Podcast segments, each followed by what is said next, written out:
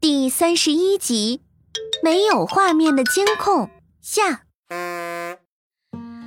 科科听到爸爸问飞蛾，这倒是不明白了，监控和飞蛾能有什么关系呢？好像也有吧，这还真没太注意。要不我用放大镜爷爷扫描看看吧。科科拿出放大镜，扫描了摄像头。放大镜爷爷舒展四肢，开始对粉末进行分析。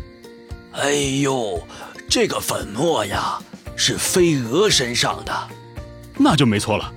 夜晚的监控画面会被挡住，其实跟这个白炽灯也有关系。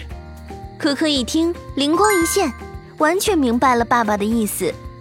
安安和康康的小脑袋瓜里却怎么都想不出二者的关系。你要是说跟灯有关系，那白天画面都好好的，怎么解释啊？因为晚上才会有大量的飞蛾出没哦。听到科科这么一说，管理员更加迷惑了。飞蛾难道还能去遮挡摄像头吗？完全不合理呀！啊，我明白了，是不是白炽灯被采花大盗做了手脚，装了什么声呐装置？晚上比较好行动，人更少，这采花大盗就操控声呐吸引飞蛾，飞蛾就把监控挡住了。康康。你是看了多少科幻悬疑剧啊？不可能的。虽然没有康康说的那么科幻，但也能这么理解吧？呃那还真是白炽灯吸引了飞蛾啊。嗯，没错。但是这个也跟飞蛾的习性有关。我在书上读到过，飞蛾主要是在夜间活动，晚上的飞蛾全靠天然的光源来判断飞行方向。飞蛾的眼睛结构又特别神奇，是由很多单眼组成复眼。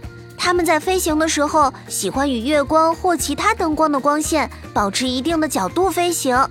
当它们绕过某个障碍物或是迷路的时候，就会转动身体，找到最开始光投射过来的角度，继续前进。原来是这样，晚上就只有凉亭的灯是最亮的。附近的飞蛾看到这里的光，就聚了过来。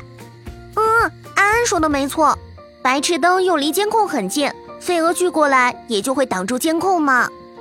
管理员的监控之谜总算破解了。